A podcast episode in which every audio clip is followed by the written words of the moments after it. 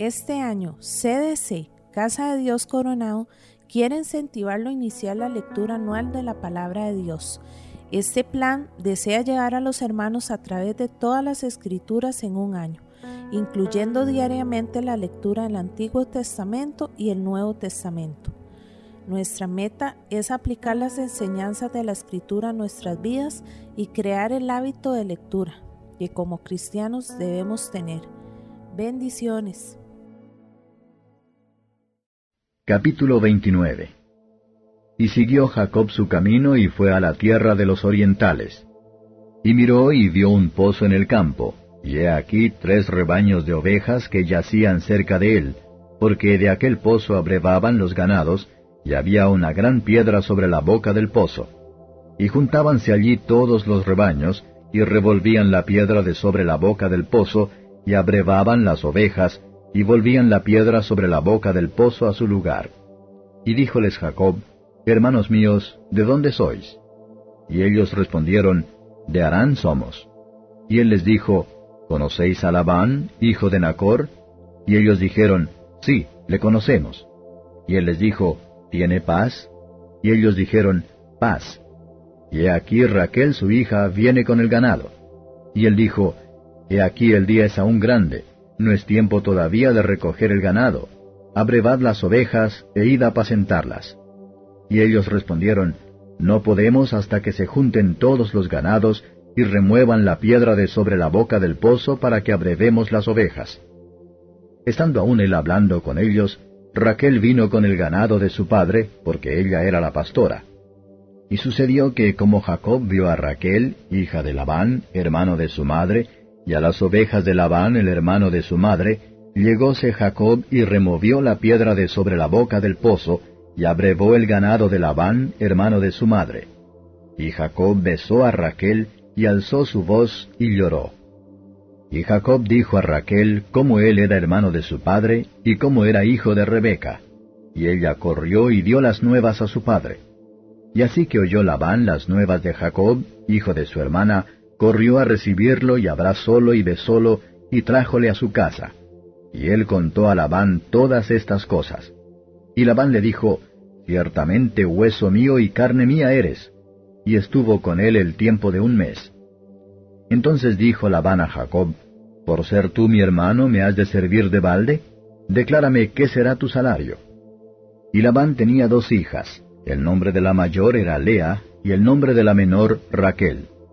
Y los ojos de Lea eran tiernos, pero Raquel era de lindo semblante y de hermoso parecer.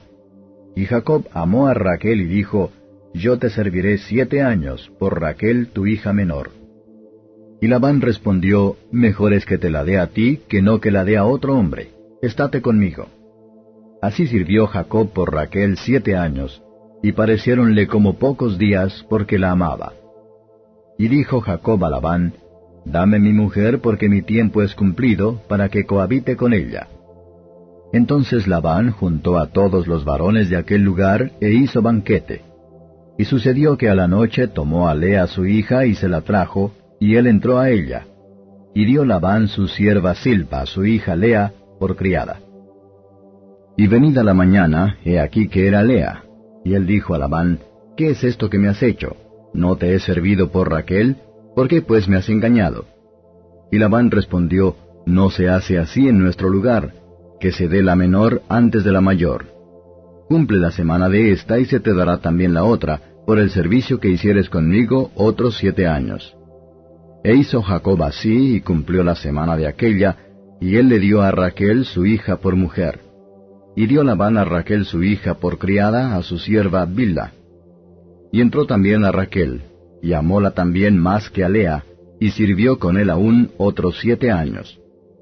Y vio Jehová que Lea era aborrecida y abrió su matriz, pero Raquel era estéril. Y concibió Lea y parió un hijo, y llamó su nombre Rubén, porque dijo, Ya que ha mirado Jehová mi aflicción, ahora por tanto me amará mi marido. Y concibió otra vez, y parió un hijo, y dijo, Por cuanto oyó Jehová que yo era aborrecida, me ha dado también éste y llamó su nombre Simeón. Y concibió otra vez, y parió un hijo, y dijo, Ahora esta vez se unirá mi marido conmigo, porque le he parido tres hijos. Por tanto llamó su nombre Leví. Y concibió otra vez y parió un hijo y dijo, Esta vez alabaré a Jehová. Por esto llamó su nombre Judá, y dejó de parir. Capítulo 30 Y viendo Raquel que no daba hijos a Jacob, tuvo envidia de su hermana y decía a Jacob, Dame hijos o si no me muero. Y Jacob se enojaba contra Raquel y decía, ¿Soy yo en lugar de Dios que te impidió el fruto de tu vientre? Y ella dijo, He aquí mi sierva Bila, entra a ella y parirá sobre mis rodillas, y yo también tendré hijos de ella. Así le dio a Bila su sierva por mujer, y Jacob entró a ella. Y concibió Bila y parió a Jacob un hijo. Y dijo Raquel, Juzgóme Dios, y también oyó mi voz, y dióme un hijo. Por tanto llamó su nombre Dan. Y concibió otra vez Bila, la sierva de Raquel, y parió el hijo segundo a Jacob. Y dijo Raquel, Con luchas de Dios he contendido con mi hermana y he vencido. Y llamó su nombre Neftalí. Y viendo Lea que había dejado de parir, tomó a Silpa su sierva, y dióla a Jacob por mujer. Y Silpa, sierva de Lea, parió a Jacob un hijo. Y dijo Lea, Vino la ventura. Y llamó su nombre Gad. Y Silpa, la sierva de Lea, parió otro hijo a Jacob. Y dijo Lea, Para dicha mía, porque las mujeres me dirán dichosa. Y llamó su nombre Aser. Y fue Rubén en tiempo de la siega de los trigos, y halló mandrágoras en el campo, y trájolas a Lea su madre. Y dijo Raquel a Lea, Ruégote que me des de las mandrágoras de tu hijo. Y ella respondió, ¿Es poco que hayas tomado mi marido, sino que también te has de llevar las mandrágoras de mi hijo? Y dijo Raquel, Pues dormirá contigo esta noche por las mandrágoras de tu hijo. Y cuando Jacob volvía del campo a la tarde, salió Lea a él y le dijo, A mí has de entrar, porque a la verdad te he alquilado por las mandrágoras de mi hijo. Y durmió con ella aquella noche. Y oyó Dios a Lea, y concibió y parió a Jacob el quinto hijo. Y dijo Lea, Dios me ha dado mi recompensa por cuanto di mi sierva a mi marido. Por eso llamó su nombre Isaacar. Y concibió Lea otra vez, y parió el sexto hijo a Jacob. Y dijo Lea, Dios me ha dado una buena dote. Ahora morará conmigo mi marido, porque le he parido seis hijos. Y llamó su nombre Zabulón. Y después parió una hija, y llamó su nombre Dina. Y acordóse Dios de Raquel, y oyóla Dios, y abrió su matriz. Y concibió y parió un hijo, y dijo, Quitado ha Dios mi afrenta. Y llamó su nombre José, diciendo, Añádame Jehová otro hijo. Y aconteció cuando Raquel hubo parido a José, que Jacob dijo a Labán, Envíame, e iré a mi lugar y a mi tierra. Dame mis mujeres y mis hijos por las cuales he servido contigo, y déjame ir, pues tú sabes los servicios que te he hecho. Y Labán le respondió, Halle yo ahora gracia en tus ojos, y quédate. Experimentado he que Jehová me ha bendecido por tu causa. Y dijo, Señálame tu salario, que yo lo daré. Y él respondió, Tú sabes cómo te he servido, y cómo ha estado tu ganado conmigo, porque poco tenías antes de mi venida, y ha crecido en gran número.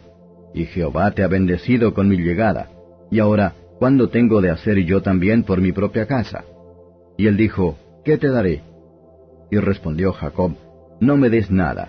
Si hicieres por mí esto, volveré a apacentar tus ovejas. Yo pasaré hoy por todas tus ovejas, poniendo aparte todas las reses manchadas y de color vario, y todas las reses de color oscuro entre las ovejas, y las manchadas y de color vario entre las cabras. Y esto será mi salario.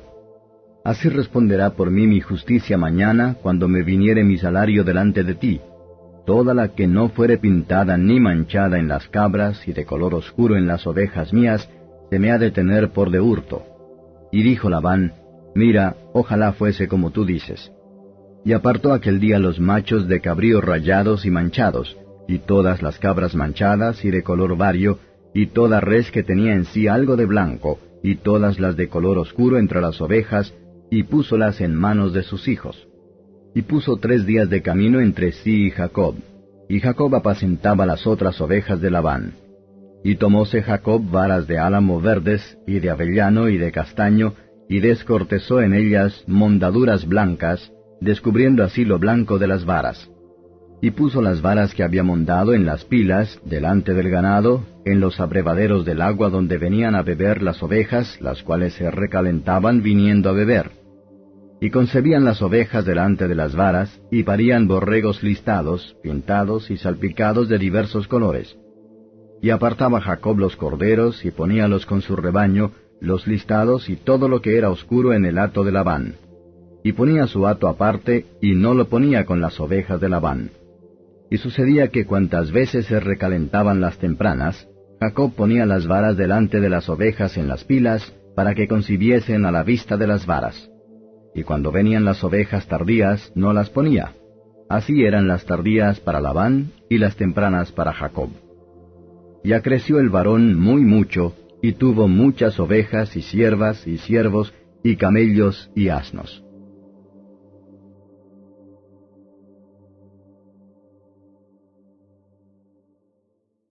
Capítulo 9 entonces, entrando en el barco, pasó a la otra parte y vino a su ciudad.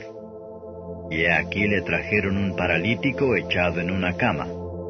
Y viendo Jesús la fe de ellos, dijo al paralítico, Confía, hijo, tus pecados te son perdonados.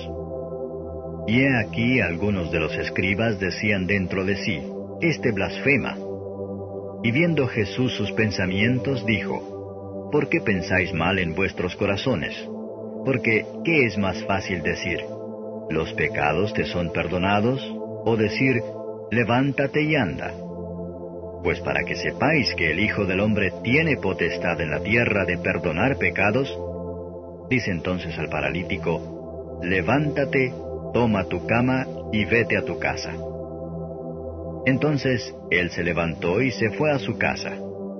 Y las gentes, viéndolo, se maravillaron y glorificaron a Dios, que había dado tal potestad a los hombres. Y pasando Jesús de allí, vio a un hombre que estaba sentado al banco de los públicos tributos, el cual se llamaba Mateo, y dícele, Sígueme. Y se levantó y le siguió. Y aconteció que estando él sentado a la mesa en casa, he aquí que muchos publicanos y pecadores que habían venido, se sentaron juntamente a la mesa con Jesús y sus discípulos.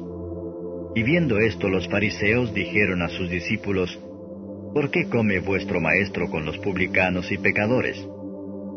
Y oyéndolo Jesús les dijo, Los que están sanos no tienen necesidad de médico sino los enfermos.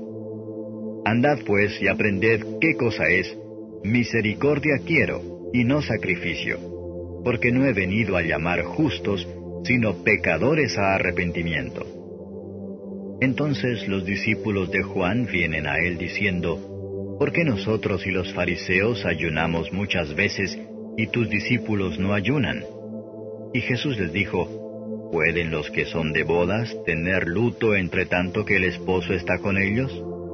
Mas vendrán días cuando el esposo será quitado de ellos, y entonces ayunarán. Y nadie echa remiendo de paño recio en vestido viejo, porque el tal remiendo tira del vestido y se hace peor la rotura. Ni echan vino nuevo en cueros viejos, de otra manera los cueros se rompen y el vino se derrama y se pierden los cueros. Mas echan el vino nuevo en cueros nuevos, y lo uno y lo otro se conserva juntamente.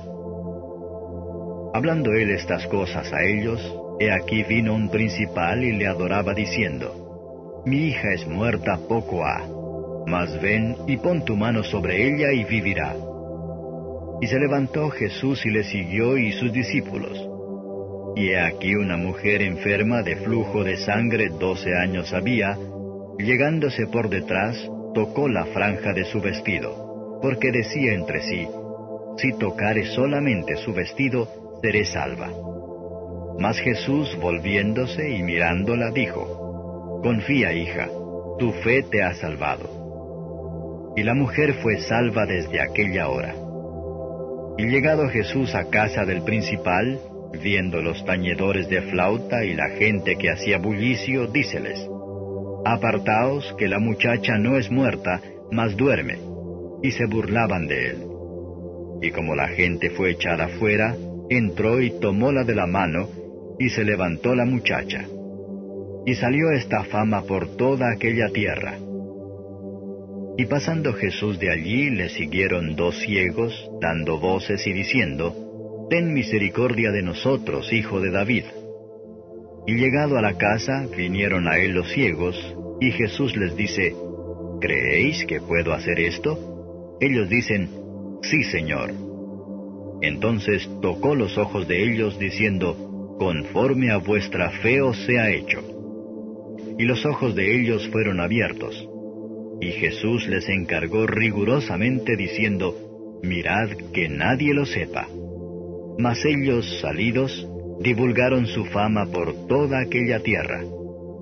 Y saliendo ellos, he aquí le trajeron un hombre mudo endemoniado. Y echado fuera el demonio, el mudo habló. Y las gentes se maravillaron diciendo, Nunca ha sido vista cosa semejante en Israel. Mas los fariseos decían, Por el príncipe de los demonios, echa fuera los demonios. Y rodeaba Jesús por todas las ciudades y aldeas, enseñando en las sinagogas de ellos y predicando el Evangelio del reino y sanando toda enfermedad y todo achaque en el pueblo. Y viendo las gentes, tuvo compasión de ellas, porque estaban derramadas y esparcidas como ovejas que no tienen pastor. Entonces dice a sus discípulos, A la verdad la mies es mucha, mas los obreros pocos. Rogad pues al Señor de la mies que envíe obreros a su mies.